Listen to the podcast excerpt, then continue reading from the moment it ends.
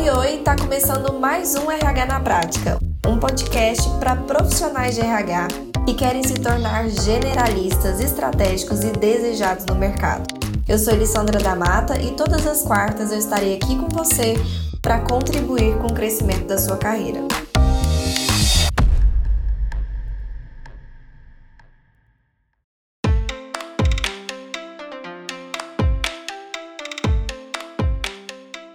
Sejam todos muito bem-vindos e bem-vindas. Eu, particularmente, gosto muito dessa temática que a gente vai falar hoje, que é avaliação de desempenho, porque é uma das temáticas que eu mais vejo erro na execução desse tipo de projeto dentro das empresas. Então, nós temos aqui no Instituto RH na Prática, literalmente, né, milhares de alunos, né, mais de 3 mil alunos. Então, nós temos acesso a vários profissionais de recursos humanos. Nós temos acesso a essas pessoas que estão na linha de frente aí dentro das empresas, aplicando projetos. Além disso, nós temos aqui muitos seguidores, enfim, que nós sempre estamos conversando, e, e, o que a gente mais percebe são erros muito clássicos na aplicação desse tipo de projeto, na avaliação de desempenho. Não só erros de quem já aplicou, ter aplicado ali errado, como também erros de conhecimento. Então, às vezes a pessoa não chegou a aplicar ainda, mas se ela fosse aplicar, já aplicaria do jeito errado, porque ela não detém ali o conhecimento certinho de como fazer. Então, a minha intenção aqui com vocês hoje é explicar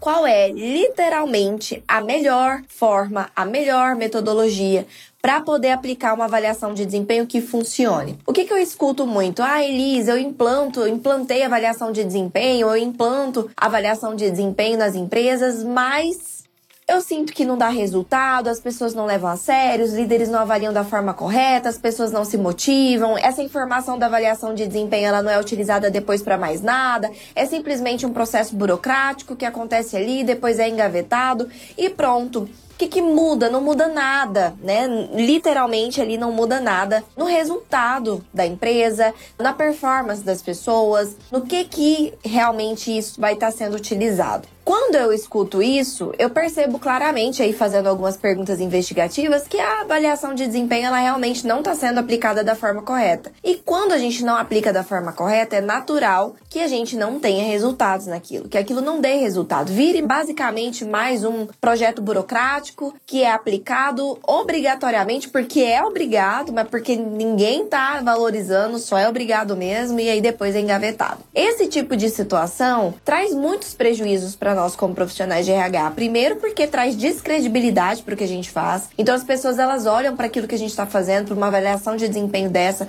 Os líderes olham com um olhar de, ai meu Deus, mais um trabalho para eu fazer e que nada vai mudar com isso aqui. Só para dar trabalho, só mais uma burocracia aqui que não vai acontecer nada com essas informações aqui que eu tô colocando. Enfim, os líderes descredibilizam, as pessoas descredibilizam porque os colaboradores pensam, ah, lá vou eu ser avaliado mais mais uma vez me senti injustiçado. Mais uma vez eu vou sair desse feedback me sentindo injustiçado, me sentindo mal, sabendo que não foi justo, que não é isso que eu deveria estar tá recebendo de nota, que o fulano ganha nota melhor que eu e não faz XYZ, a sensação de que aquilo também não funciona. Então, a gente tem aí uma ferramenta que, apesar de parecer que é melhor com ela, é pior com ela. A empresa tá perdendo com esse tipo de aplicação. Por quê? Porque você tá só descredibilizando o RH, desmotivando as pessoas e ainda não fazendo absolutamente nada com essas informações que de fato justifique esse tipo de burocracia, esse tipo de aplicação. Então a gente vai entender aqui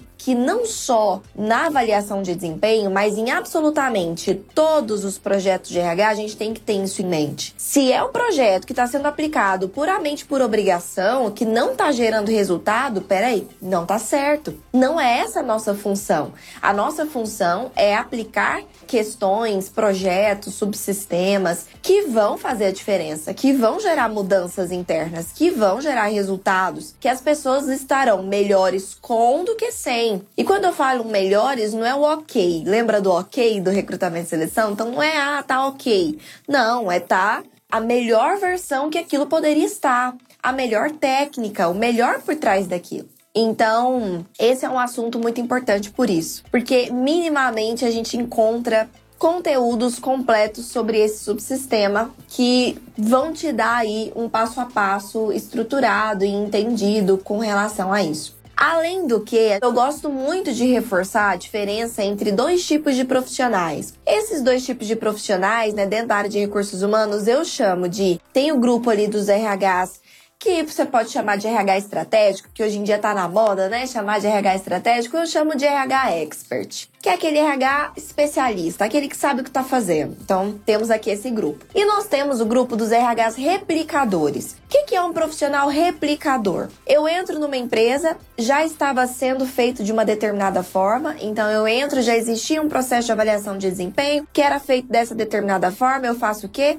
Replico continuo replicando, continuo fazendo do jeito que estava sendo feito. Dois, eu aprendi com um chefe antigo, então estagiei ou tive uma primeira experiência onde alguém me ensinou a fazer daquela determinada forma, seja o que for dentro do RH, e eu faço o quê? Pego o que essa pessoa me ensinou e replico. Continuo replicando, continuo fazendo do jeito que eu aprendi. Além disso, temos uma outra forma de replicar, que é o famoso dar um Google, né? Então, poxa, eu quero aplicar em uma avaliação de desempenho. Eu vou, entro no Google e modelos de formulário para avaliação de desempenho.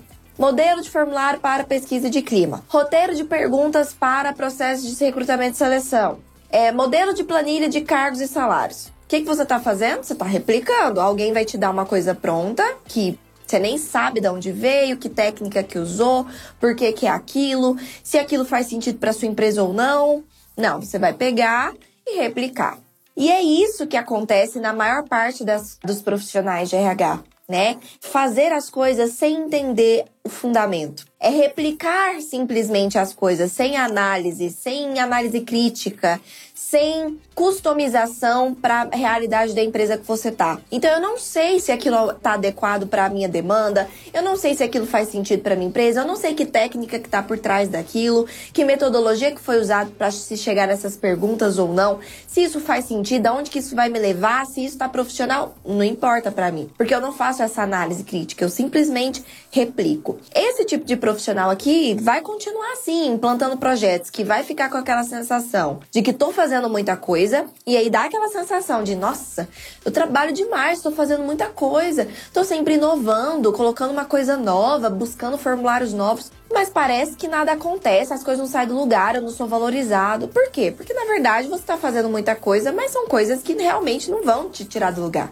Porque não são as coisas certas e nem da forma certa e nem com a técnica certa e muito menos com o seu entendimento correto sobre aquilo ok? Enfim, toquei nesse assunto aqui aleatoriamente, mas eu acho que é uma reflexão importante da gente trazer para nossa atuação, que é não seja um profissional replicador. Chega de dar Google nas coisas, de pedir pro colega aí outro jeito de replicar. Colega, eu vi aí que você deu um treinamento legal aí na empresa que você está trabalhando. E ah, foi de inteligência emocional, que bacana. Me passa aí os slides ou me passa aí o nome desse palestrante que eu quero colocar aqui na minha empresa também. Mais uma coisa que não tem sentido. Esse treinamento é o que a empresa, sua empresa está precisando? as pessoas realmente estão com essa demanda, é prioridade para a empresa. Esse tipo de treinamento vai gerar algum tipo de mudança estratégica com objetivo específico dentro da sua empresa? Ou é só para fazer agenda? Só para cumprir a agenda, ah, para dar treinamento, para ser algo legal. Nós não trabalhamos para sermos legais. Nós não estamos dentro da empresa para agradar as pessoas, para fazer coisas que elas fiquem alegrinhas, ou vendo o RH como departamento legal. Não é essa a nossa função. Naturalmente, isso vai acontecer, porque a gente vai estar tá fazendo o nosso trabalho muito bem feito, isso vai trazer muitos benefícios para as pessoas e, naturalmente, nós vamos ser reconhecidos por isso. Esse não é o nosso objetivo principal. Nosso objetivo principal é estratégia, é foco no negócio, é alinhar o que a gente está fazendo com levar as pessoas em direção ao que a empresa deseja, é fazer a empresa crescer, é fazer as pessoas crescerem, é fazer aquilo que a gente está fazendo ter resultado, é ter técnica por trás, é ter metodologia metodologia, é ser profissional, é trazer credibilidade. É isso que a gente tem que fazer. Então, pegar o que um colega está fazendo e replicar aqui sem análise, se isso faz sentido para minha realidade, se eu fiz um mero, um mínimo mapeamento, se aquilo realmente é prioridade para gente, se aquilo vai causar algum tipo de mudança estratégica para mim, eu estou sendo replicador. Se eu pego um formulário de pesquisa de clima pronto e não penso se essas são as perguntas mesmo que eu preciso fazer, é estratégico para mim saber dessas respostas? O que, que, eu vou fazer com essas respostas? Não, precisava estar tá fazendo outras respostas, porque aqui a gente está com XYZ de problema que não está nessa pesquisa. Ok, então você está replicando, tá? Maravilha. Então, vamos entrar aqui com outra mentalidade para o nosso conhecimento de avaliação de desempenho por competências, que é ali o que vai gerar resultado. E por que, que eu estou falando isso? Porque você pode olhar para tudo isso que eu tô ensinando e pensar assim: ah, Elis, é difícil demais, né? Ah, fazer uma entrevista dessa, eu preciso mapear competência, depois eu preciso, sabe, criar, ver as perguntas por competências, preciso fazer uma, uma entrevista estruturada, preciso aplicar um teste. Ai, nossa, do jeito que eu faço é muito mais fácil. Ai, Elis, nossa, essa avaliação de desempenho que você tá me ensinando, meu Deus, olha o tanto de coisa que tem que ter, olha o tanto de mapeamento, o tanto de precisão. Nossa, o jeito que eu faço aqui é muito mais fácil. E aí que tá a lição de vida do que a gente faz, né? Se fosse fácil, todo mundo faria. E é por isso que eu vejo tantos profissionais de RH reclamando. Ah, porque o RH não é valorizado. Mas quando você vai olhar, a maior parte dos RHs não estão fazendo o seu trabalho como deveria estar, né? Não estão. E não é por maldade dos profissionais, é falta de acesso ao conhecimento correto. Só que a partir do momento que você tem acesso ao conhecimento correto e você escolhe ignorar e continuar fazendo do jeito que você está fazendo, então aí você tem uma responsabilidade por trás da não valorização que você sente que está vivendo, tá? E vamos aqui para a parte técnica que eu amo muito. Bom, a avaliação de desempenho nada mais é do que uma ferramenta que vai propiciar ali você ter uma estimativa de qual está sendo o desempenho, o aproveitamento daquele colaborador na sua função em um determinado período de tempo. Então você vai delimitar qual vai ser o tempo. Eu vou aplicar a avaliação de desempenho uma vez por ano. Então ele vai, no momento em que ele vai estar sendo avaliado, ele vai estar sendo avaliado pelos últimos 11, 12 meses. Então, durante aquele período, como foi a, a, o desempenho dele, como foram as, as entregas, como foi o aproveitamento desse colaborador dentro da sua função. Então, esse é o momento de trazer clareza tá? Trazer clareza para a gente direcionar, conseguir direcionar esse colaborador na direção correta de desempenho que é esperado dele. Elis, né? O que, que a empresa ganha com isso? Porque tudo bem, o colaborador ele super ganha na questão de ele saber no que, que ele tá errando, no que, que ele é bom, no que, que ele é ruim, no que, que ele precisa melhorar. E olha só que legal, tá? Não só o colaborador, ele tem a chance de sentar e entender aqui eu preciso melhorar e aqui eu sou bom, mas ele também tem a chance de direcionar as ações dele antes de ser avaliado. Como assim? Então eu não posso simplesmente sentar como colaboradora e descobrir naquele momento no que, que eu estou sendo avaliada. Ok? Então, pensa, eu sento, momento do, da avaliação do feedback, sento e o meu gestor diz assim: olha, você não tá fazendo isso aqui como deveria. E aí eu me assusto, ah, mas eu deveria estar tá fazendo isso? Isso era algo esperado de mim, mas eu não sabia que eu tinha que fazer isso. Eu tava focando em outra coisa. A minha energia tava lá na planilha XYZ, na organização dos arquivos. Não tava nisso aqui, porque eu pensei que era aquilo que vocês queriam. Então tá vendo como às vezes as pessoas elas não sabem o que a empresa espera delas? Então, muito mais do que num momento de feedback eu entender no que, que eu tô indo bem, no que, que eu não tô indo, e isso me direcionar, eu também preciso saber com antecedência no que, que eu vou ser avaliado. E aí sim, eu posso direcionar então a minha energia da forma correta no meu dia a dia. Bacana. Se eu sei que eu vou ser avaliado por XYZ, eu sei então que é isso que a empresa espera de mim. Eu sei que é isso que é, que é importante para a empresa. É aqui que tem que estar a minha energia. Então eu direciono a energia daquele colaborador e aí sim no dia a dia ele vai saber, não, eu vou dar mais foco nisso, porque é nisso que eu vou ser avaliado. É bom para a empresa, porque ela está ganhando um colaborador que está focado naquilo que de fato importa para a empresa. É bom para o colaborador, porque ele deixa de ficar naquela sensação de será que eu estou indo bem? Será que eu estou indo mal?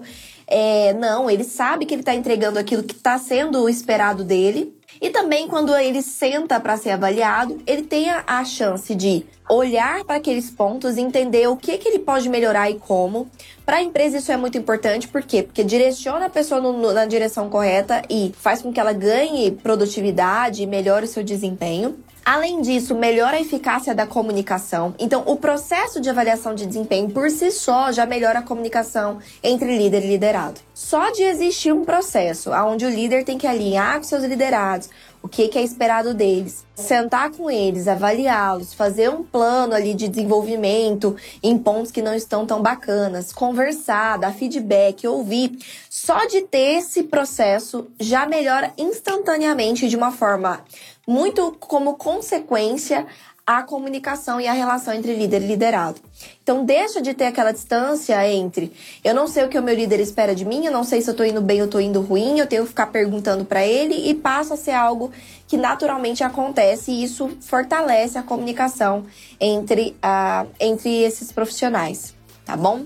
Além disso, como eu disse, direciona as pessoas em prol do objetivo da empresa. Então, a avaliação de desempenho, gente, ela tem um objetivo claro. Lembra que eu falei que os projetos de RH têm que ter objetivo por trás? Não é só aplicar pela burocracia. Ah, é porque tem que ter avaliação de desempenho. Não. Tem que ter avaliação de desempenho por um motivo. Qual é o motivo por trás? O motivo por trás é alinhar ao máximo o desempenho das pessoas com que a empresa espera dessas pessoas. Então é direcionar o que as pessoas estão fazendo para o que a empresa espera delas. E para isso eu preciso então fazer bem estruturado os meus formulários, os meus critérios de avaliação, porque senão eu só vou ter ali um formulário que tá assim: pontualidade, uso do uniforme, Gente, assim, essas são coisas intrínsecas, básicas. Cadê a estratégia? Cadê a estratégia que a empresa deseja direcionar essas pessoas em prol do planejamento estratégico da empresa? Cadê?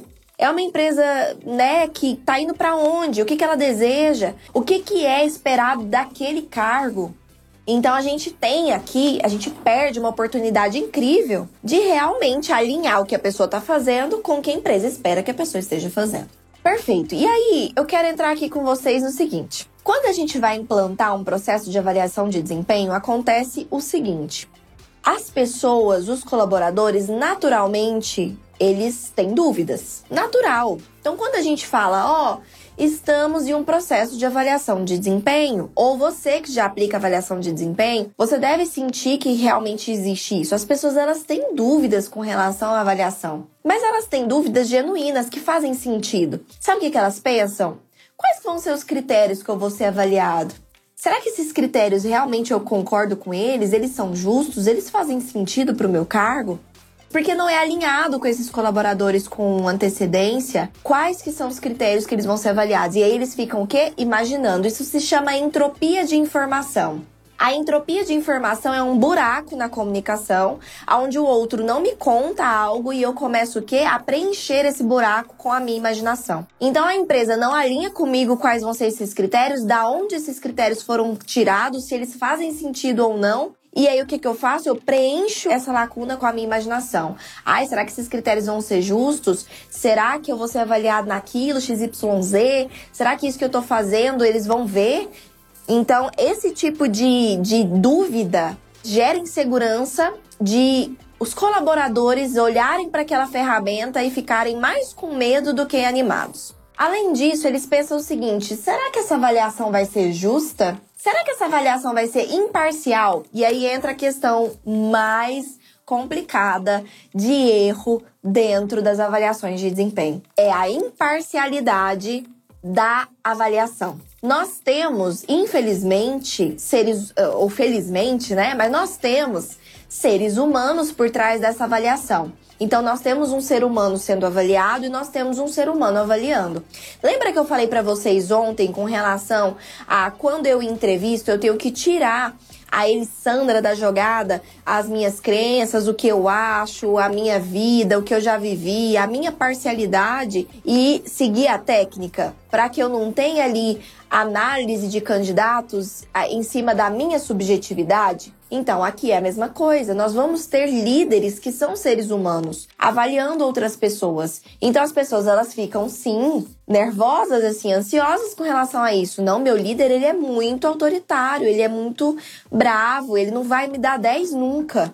Enquanto que o outro líder, que é o bonzinho, o amigão da equipe, passa a mão na cabeça de todo mundo, vai dar 10 para todo mundo. Então, peraí, se eu tenho desempenho, esse tipo de critério subjetivo vai ser injusto, porque líderes que são mais bonzinhos, que querem agradar, eles vão passar mais a mão ali na avaliação, vão ser menos criteriosos e os líderes que são mais duros, mais exigentes, eles vão acabar sendo mais criteriosos. E não faz sentido, porque daí a pessoa ela tá tendo azar de ter um líder XYZ.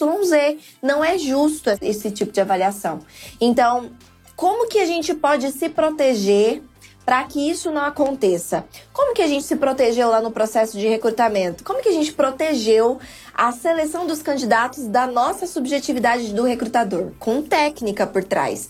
Se eu tenho as competências mapeadas, eu tenho as perguntas que eu vou fazer, eu tenho a resposta que eu espero, eu tenho os graus, eu não, não vou conseguir, mesmo que eu quiser, forçar a minha subjetividade ali, porque ou é ou não é, ou avaliei ou não avaliei, ou tem ou não tem, ok? Agora, na avaliação de desempenho da mesma forma. Como é que eu minimizo essa questão da subjetividade que está por trás de quem está avaliando? Eu também insiro uma técnica, uma metodologia de avaliação que vai padronizar o olhar de todo mundo. Ou a pessoa tem aquilo ou ela não tem. E tem que ter comprovação e tem que ter indicador, ou seja, o líder ele vai ter muita dificuldade de forçar algo que é parcial dele. Então, essa é outra dúvida que as pessoas têm, com razão, certo? Se põe no lugar deles.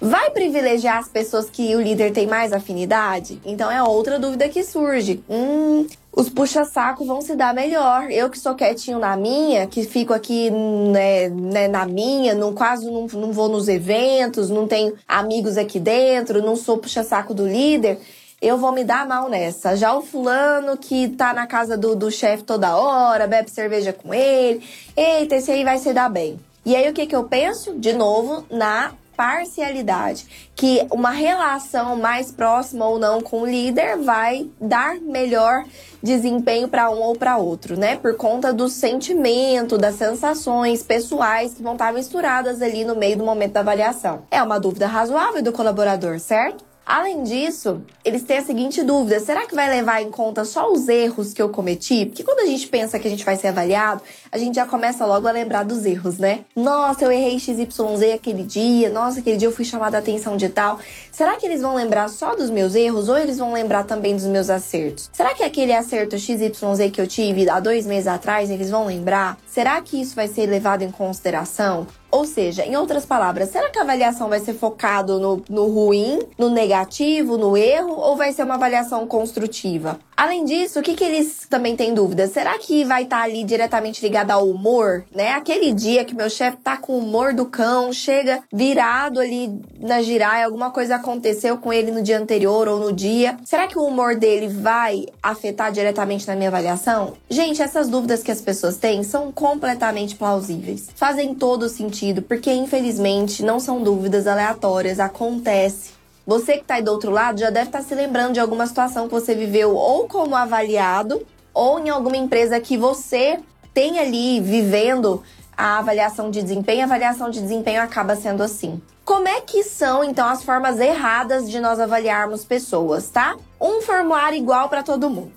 Já começa aí.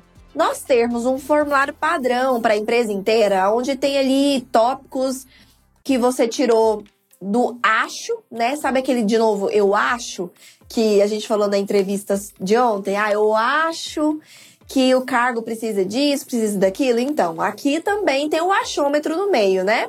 Eu acho que a gente tem que avaliar a pessoa nisso, eu acho que é legal avaliar naquilo. Aí pergunta pro fulano, joga no Google e aí você chega lá no formulário do achômetro do que, que as pessoas têm que ser avaliadas e aplica esse mesmo formulário em todo mundo da empresa. Além disso, outro erro é só separar ali por operacional e líder. Então, eu tenho um, um formulário padrão para todo mundo que é operacional e administrativo, e eu tenho um formulário padrão para todo mundo que é gerente, coordenador, enfim, liderança. Porque daí eu só mudo algumas coisinhas, boto lá algumas coisas de liderança que os outros não têm.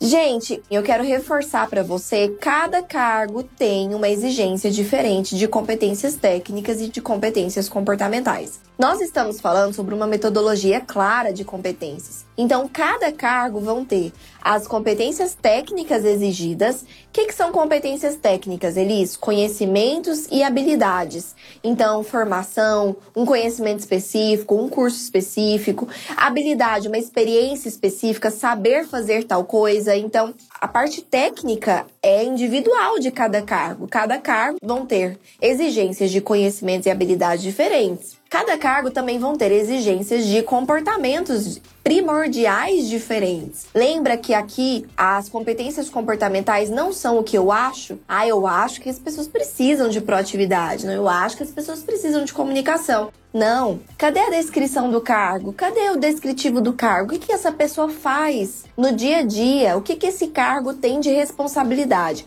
Quais são as competências comportamentais primordiais para que essas atividades sejam cumpridas da forma que a empresa espera. As competências comportamentais que não estão diretamente ligadas à execução de nenhuma daquelas atividades, elas não são importantes para esse cargo. Por mais que a gente ache que seja, não é. A pessoa não ter aquela competência vai atrapalhar a entrega dessas atividades? Não. Então não é uma competência desse cargo. E isso muda de cargo para cargo ok? Porque tem cargo que entrega mais atividades de comunicação, outros entregam mais atividades de atenção. São cargos diferentes, com responsabilidades diferentes, com atividades diferentes, com focos diferentes, com níveis diferentes. Então a gente tem que fazer sim um mapeamento por cargo. Isso se presume que nós vamos ter sim um formulário diferente para cada cargo. Cada cargo vai ser avaliado no seu cargo. Aí olha só, já começa a ficar justo, né? Se eu, Elisandra, sei que eu vou ser avaliada em cima do que o cargo de analista de RH, que é meu cargo, precisa, eu já começo a me sentir mais justa. Não, ok, então eu vou ser avaliada no meu cargo. Eu não vou ser avaliada no mesmo critérios do que o fulano que faz coisas totalmente diferentes de mim. Isso já começa a trazer credibilidade por aí, tá? Além disso, tá customizado com o que eu faço. Então vamos lá olhar o que, que, deve constar num formulário de avaliação de desempenho de um cargo, tá? Então vamos colocar aqui um cargo de analista de RH? Vamos continuar nessa linha de raciocínio aqui. Um cargo de analista de RH. O que, que são os itens, então, que compõem a avaliação desse cargo? Nós vamos ter as competências comportamentais daquele cargo que eu mapeei e os indicadores. Lembra que eu falei ontem com relação a, a Elis? Mas competência comportamental ainda é algo muito subjetivo. Por quê? Porque comunicação para mim é uma coisa, comunicação para o ciclano é outra, comunicação para o fulano é outra. Para mim, comunicação é se comunicar bem é falar muito, para o outro se comunicar bem é falar bonito, para o outro se comunicar bem é escrever certinho. Então, então peraí, nós vamos padronizar isso para de novo nós não termos a subjetividade humana por trás. Se o líder lê lá que tem que avaliar aquele fulano em comunicação, ele pode avaliar do jeito que ele julga que é uma boa comunicação. Enquanto que um outro líder que também está avaliando um outro colaborador lá dele, que também tem comunicação no seu cargo, vai avaliar de outro jeito. Então, não. A gente precisa padronizar. Lembra que eu falei sobre duas formas de padronização de olhar? Primeira, conceito, ponto. O conceito da competência é tal. Então, todo mundo vai olhar para aquela competência, imaginando a mesma coisa. Segundo, como é que eu avalio então que no dia a dia essa pessoa tem essa competência, que ela tem comunicação? Eu vou mostrar então os indicadores para aquele avaliador. Então, o avaliador ele vai abrir o formulário, vai ter lá qual é a competência, comunicação, vai ter o conceito e vão ter os indicadores que vão permitir com que ele entenda como que ele avalia no dia a dia daquele profissional se ele tem ou não comunicação.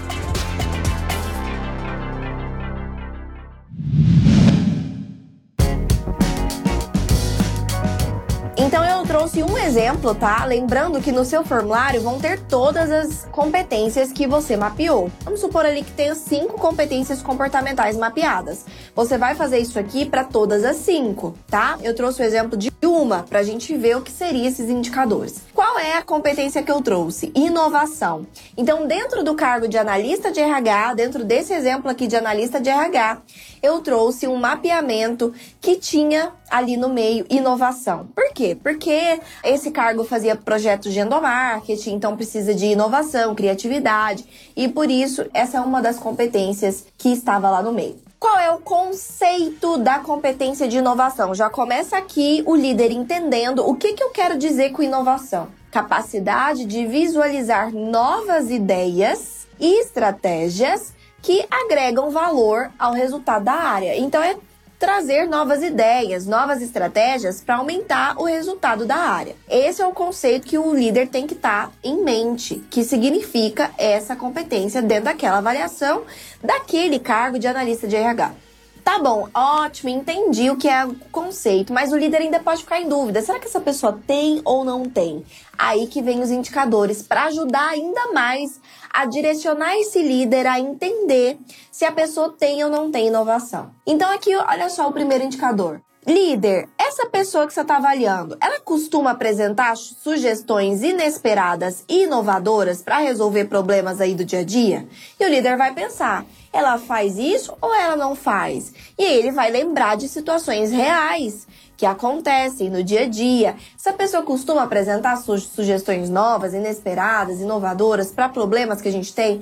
Nossa, costuma. Uma vez a gente teve um problema de desperdício aqui de energia e de água incrível que tava. O dono da empresa reclamou e ela trouxe uma solução super inovadora de um projeto de endomarketing para a gente poder dar uns bônus para a equipe que mais economizasse energia naquele mês, enfim. Então ela trouxe uma ideia. Ok, então eu tenho aqui qual é o grau requerido. Lembra que a gente falou que a gente tem que mapear os graus? E aí o líder vai colocar, ok, se grau 5 é o máximo, né? Qual que é o grau de Sugestões inesperadas que essa pessoa traz. Não, ela, toda vez que surge um problema, ela tem uma solução. Então, cinco, ok? Aí vem o próximo indicador, porque um indicador só é pouco para poder validar se aquela pessoa tem ou não aquela competência. Então, mais um para validar. Essa pessoa tá sempre criando um jeito novo de resolver problemas antigos. Então, sabe aquelas coisas que sempre surge que sempre tem um problema, aquele líder que sempre dá um trabalho na hora de fazer a avaliação, aqueles colaboradores que sempre têm dúvidas com relação a onde que é o step certo deles na planilha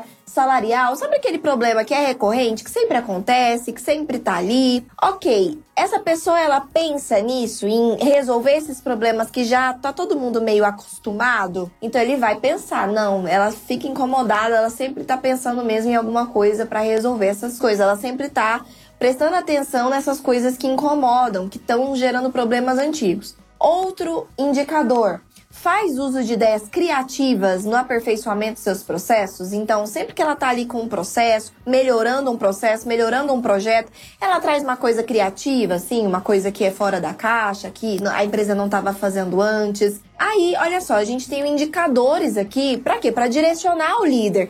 Se ele só lê o conceito e ainda fica em dúvida, tem todos os indicadores aqui para direcionar ele no que, que ele deve pensar no momento de avaliar essa competência. Então você percebe quando como você tira das mãos do líder a subjetividade dele, o que ele acha, e ele vai ter que seguir o que tá aqui, o que tá perguntando para ele, o que tá claro aqui para ele que ele tem que avaliar. E aí a, a subjetividade por trás ela começa a ficar irrelevante, ok?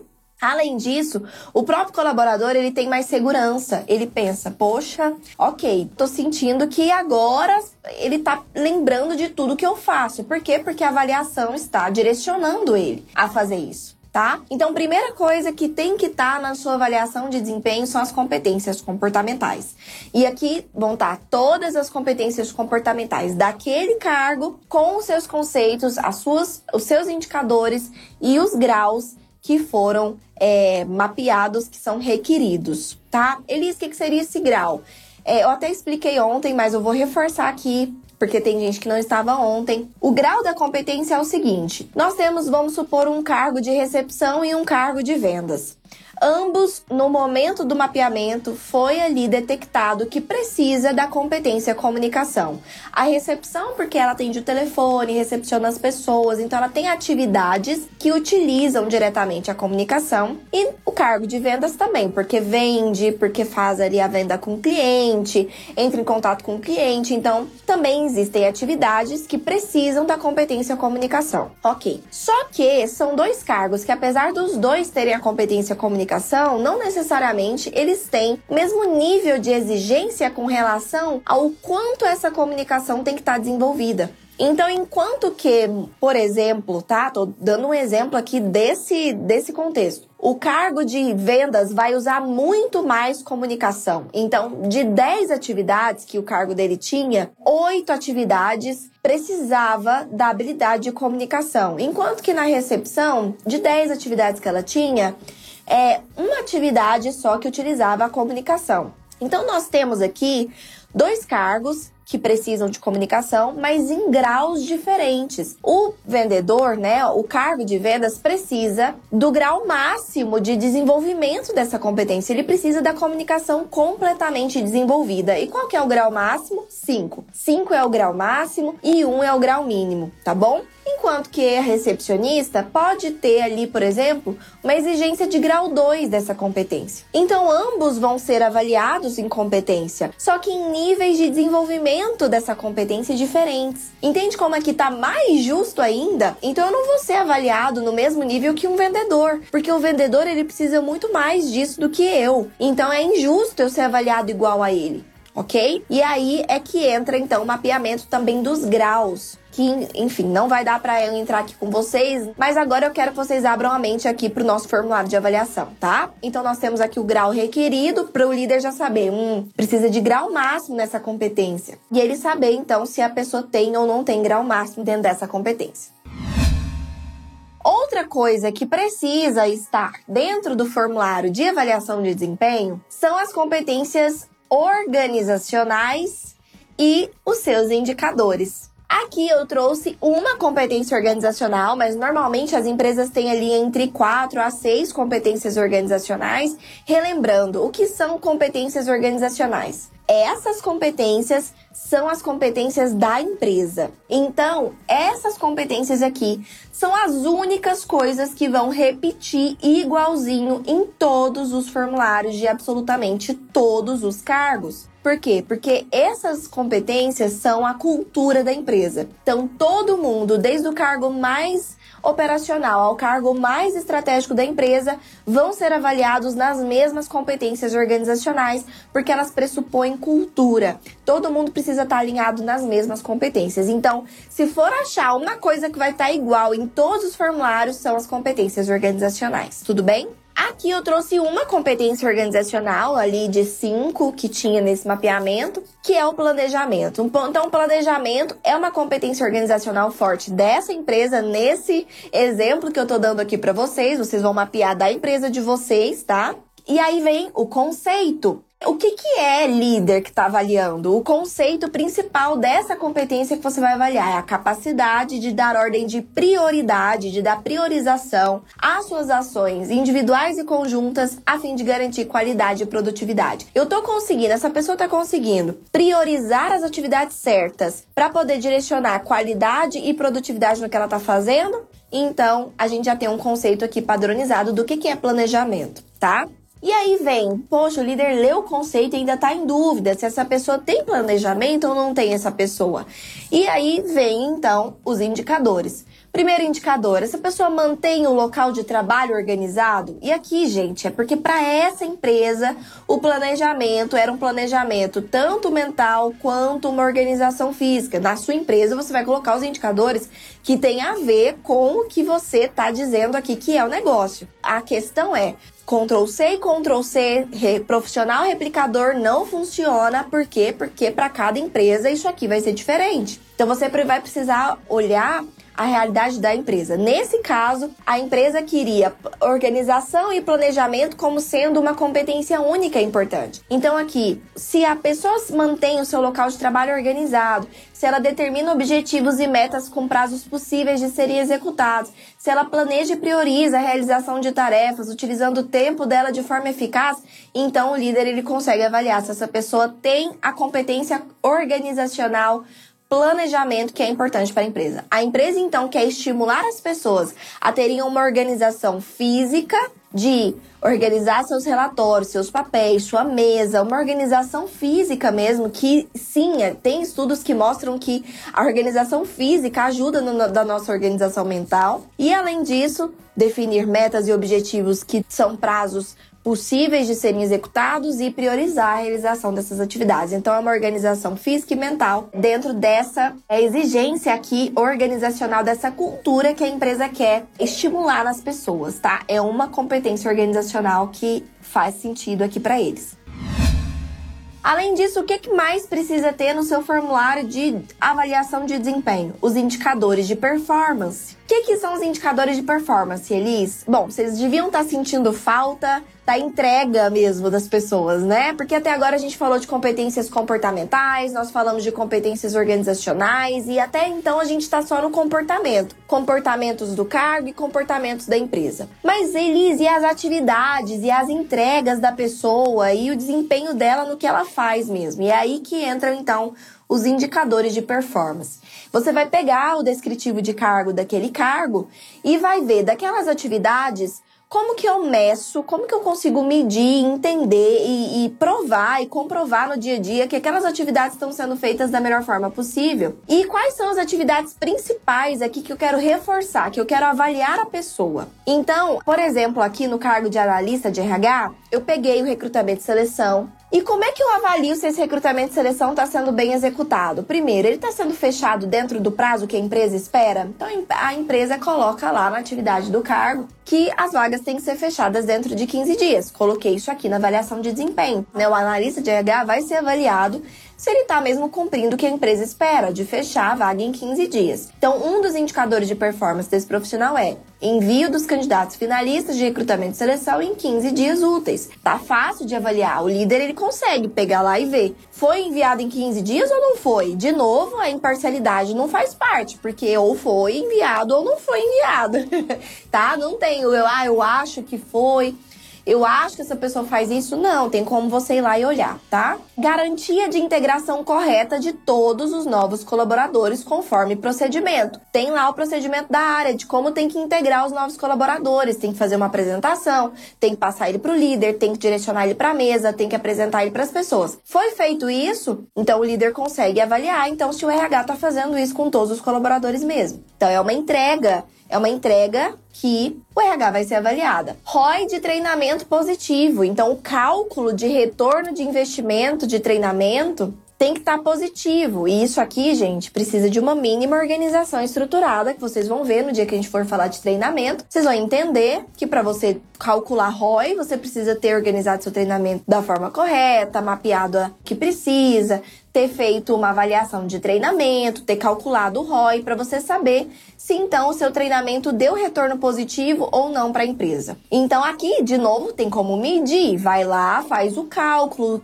calcula o indicador e vê se o seu ROI está positivo ou não dos seus treinamentos. E para isso, então, o líder, de novo, não vai conseguir colocar a subjetividade dele. Ou tá positivo ou não tá positivo. Outra coisa que eu coloquei aqui como exemplo para o RH ser avaliado correta aplicação da pesquisa de clima anualmente, conforme lá o procedimento. O RH está seguindo o procedimento para aplicar a pesquisa de clima? Está fazendo a análise das perguntas, aplicando em pelo menos 90% dos colaboradores, tabulando as respostas, apresentando um plano de ação para as variáveis que deram abaixo da média esperada, trabalhando aquelas variáveis e colocando na planilha de controle? Perfeito. Então, o RH está fazendo isso anualmente. Então, ele vai receber aqui a nota que ele precisa e merece nisso correta aplicação do processo de avaliação de desempenho de acordo com o procedimento? Então, o RH está aplicando a avaliação de desempenho conforme o procedimento? Tá, tá seguindo todos os passos. Então, é outra atividade que ele precisa ser avaliado. E aqui o que, que então eu tenho que fazer? Pegar o descritivo de cargo daquele colaborador, sentar com o líder e entender dessas atividades quais são os prazos importantes de serem cumpridos, as atividades importantes de serem cumpridas, coisas que a gente quer estimular a pessoa a fazer certinho. Porque se ela está sendo avaliada nisso, ela vai dar o dobro, o triplo de energia em fazer aquilo da forma correta. Então não dá para eu pegar todas as atividades do cargo da pessoa e chunchar aqui, né? Você vai pegar aquelas principais e ainda, você não vai só dar um Ctrl C e um Ctrl V na atividade. Você vai pensar em como eu consigo comprovar que aquela atividade está sendo feita da melhor forma possível. Por exemplo, eu poderia colocar aqui um indicador que é o índice de retenção de colaboradores. Que, que é o índice de retenção? É você fazer um cálculo se as pessoas que você está contratando para a empresa, elas estão ficando mesmo. Então elas estão adequadas mesmo ao cargo. Eu poderia colocar aqui, poxa, para eu avaliar se o RH está fazendo o processo de recrutamento e seleção bem feito, eu vou medir o índice de adequação ao cargo da empresa toda é de todos os cargos, as vagas que esse profissional fez no último ano e ver se o índice está dentro do esperado ou não. Ok? Então eu consegui comprovar se esse profissional está fazendo o mesmo recrutamento e seleção da forma correta ou não. É uma das formas. Aí eles não têm indicador ainda. Pensem como que você pode então comprovar isso. A rotatividade está baixo de tal, isso tem como calcular em toda empresa, tá bom? E por último aqui está manter a descrição de cargo mapeamento de competências atualizados. Anualmente está atualizando descrição de cargo mapeamento de competências? Tá. Então o RH está fazendo a parte dele e aqui tá vendo como ficou fácil avaliar? Parte de entrega de resultado, de atividade, de cumprimento de prazos que são importantes para aquele cargo, vai estar tá lá na, na, atividade dele. Entenderam por que, que não dá para fazer um formulário único para muitos cargos? Porque isso aqui muda de cargo para cargo. É muito injusto eu não ser avaliado pelo meu cargo, pela minha entrega. Aqui não, eu estou sendo avaliado pela minha entrega, o que eu tenho que fazer. Se eu sou avaliado por coisas que são totalmente genéricas, eu posso estar indo muito bem no meu cargo, às vezes eu entrego perfeitamente aquelas coisas que eu faço, mas aquelas coisas que eu tô sendo avaliadas eu não tô indo bem, porque, enfim, eu nem sabia que eu tinha que fazer, ou porque não é o foco do meu dia a dia. E aí eu perco a oportunidade de ser avaliado em coisas que eu tô fazendo, que inclusive é o que importa de eu estar fazendo dentro do meu cargo, estou sendo avaliado por coisas nada a ver. Isso me desmotiva. Eu penso, então, para que que eu vou me esforçar nisso aqui que eu estou fazendo? Para que que eu vou continuar me esforçando para fazer é, tudo isso aqui que eu preciso fazer se ninguém me vê, ninguém valoriza, ninguém me avalia nisso e na hora que eu sou avaliado ainda ganho nota ruim naquilo ali, que é uma coisa nada a ver com a paçoca, tá? Então, cuidado com isso. E por último, nós temos então as competências técnicas aqui no nosso formulário. As competências técnicas são os conhecimentos e as habilidades que são necessárias para aquele cargo. Aqui eu coloquei de uma forma geral, as competências técnicas de uma forma geral. Então, é a capacidade de desenvolver todas as operações necessárias para o bom desempenho das suas funções. Tem o conhecimento e habilidade que necessita para entregar os melhores resultados da sua área? Se tem, ou tem ou não tem. Aqui você poderia ser mais específico ainda. Então, mapeei que para aquele cargo precisa ter o Excel avançado. Você poderia colocar aqui qual que é o nível de entrega é, de execução do Excel dessa pessoa, porque precisa para esse cargo. Essa pessoa tem um nível avançado no AutoCAD, que é um software super prioritário das competências técnicas desse cargo, você pode ainda especificar. Aqui eu poderia colocar se tem conhecimento em XYZ, como por exemplo na gestão por competências, tá? Mas aqui eu coloquei de uma maneira mais genérica e dá para você aplicar assim. Tem o conhecimento e habilidade que necessita para entregar os resultados da área? Domina as ferramentas necessárias para o seu cargo, informática, software, planilhas, o que é necessário para o cargo. Se a pessoa domina, o líder ele vai ver, hum, o software ainda não tá bom, hein, fulano? Ó, oh, o Excel tem que melhorar. E aqui ele vai é, avaliar. Domínio da legislação necessária para orientar o cliente interno com excelência. Aqui é algo específico desse cargo, de RH, de DP, tá? Então você vai então pensar também nas suas competências técnicas. Lembrando, tudo com indicadores, ok? Maravilha. Olha só, além da avaliação ser uma excelente ferramenta por si só, então por si só vocês viram o quanto a avaliação de desempenho ela gera resultado se ela for aplicada corretamente, né? Não. Então ela já vai gerar bons resultados para a empresa, vai gerar bons resultados para os colaboradores, vai trazer uma credibilidade, um profissionalismo para a área de RH. Você vai ser valorizado aí como você nunca imaginou ser valorizado, porque, gente, olha o nível disso aqui que você vai estar tá aplicando. Imagina você chegasse com esse formulário na empresa e mostrar, olha aqui o que, que eu vou aplicar nas pessoas. Imagina o quanto essas pessoas vão ter um entendimento disso que você está fazendo de uma maneira muito diferente. Além disso, esse subsistema, que é a avaliação de desempenho, é base para a implantação de outras coisas. Então, quando você quiser implantar o seu plano de cargos e salários, por exemplo, você vai precisar da avaliação de desempenho implantada. Porque o desempenho da pessoa na avaliação de desempenho é um dos critérios lá do seu plano de cargos e salários. Então, não adianta você querer pular direto para o plano de cargos e salários sem ter uma avaliação de desempenho estruturada. Porque, de novo, você vai ter um plano de cargos e salários que não funciona. Porque você vai estar baseado em critérios que não fazem diferença, não fazem resultado, não fazem sentido. Então, é base para um plano de cargos e salários estruturado e também é base para o seu planejamento de treinamento. Você tendo o resultado de desempenho das pessoas naquilo que elas realmente precisam entregar, nas suas competências técnicas e nas suas competências comportamentais do seu cargo, você consegue então ver aonde as pessoas estão indo pior, aonde estão os gaps maiores ali de comportamento e de técnica para você poder fazer então o planejamento do seu treinamento. E aí não vai ser mais treinamento focado no que o colega de outro, o outro colega fez, eu achei legal. Não, vai ser focado no que realmente a empresa precisa. A empresa precisa desenvolver essa competência porque a maior parte das pessoas saíram mal na avaliação dessa competência. A empresa precisa reforçar as competências organizacionais porque as pessoas não estão indo bem nas competências organizacionais. A empresa precisa reforçar o Excel, porque a maior parte das pessoas dos cargos que tinha a competência técnica Excel tá, foram mal avaliados. Então eu consigo planejar treinamentos focados em desenvolver questões que realmente as pessoas precisam desenvolver para andar em prol do objetivo que a empresa deseja, ok? Muito obrigada. Um beijo no coração de vocês. Beijo, beijo.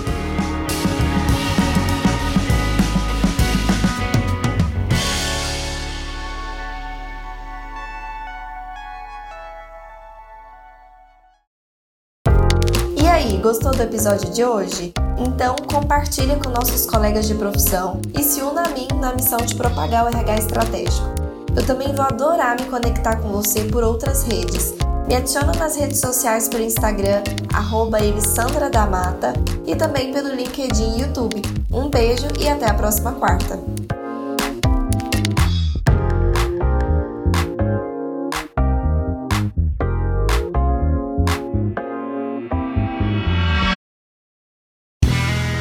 Este podcast foi editado por Play Áudios.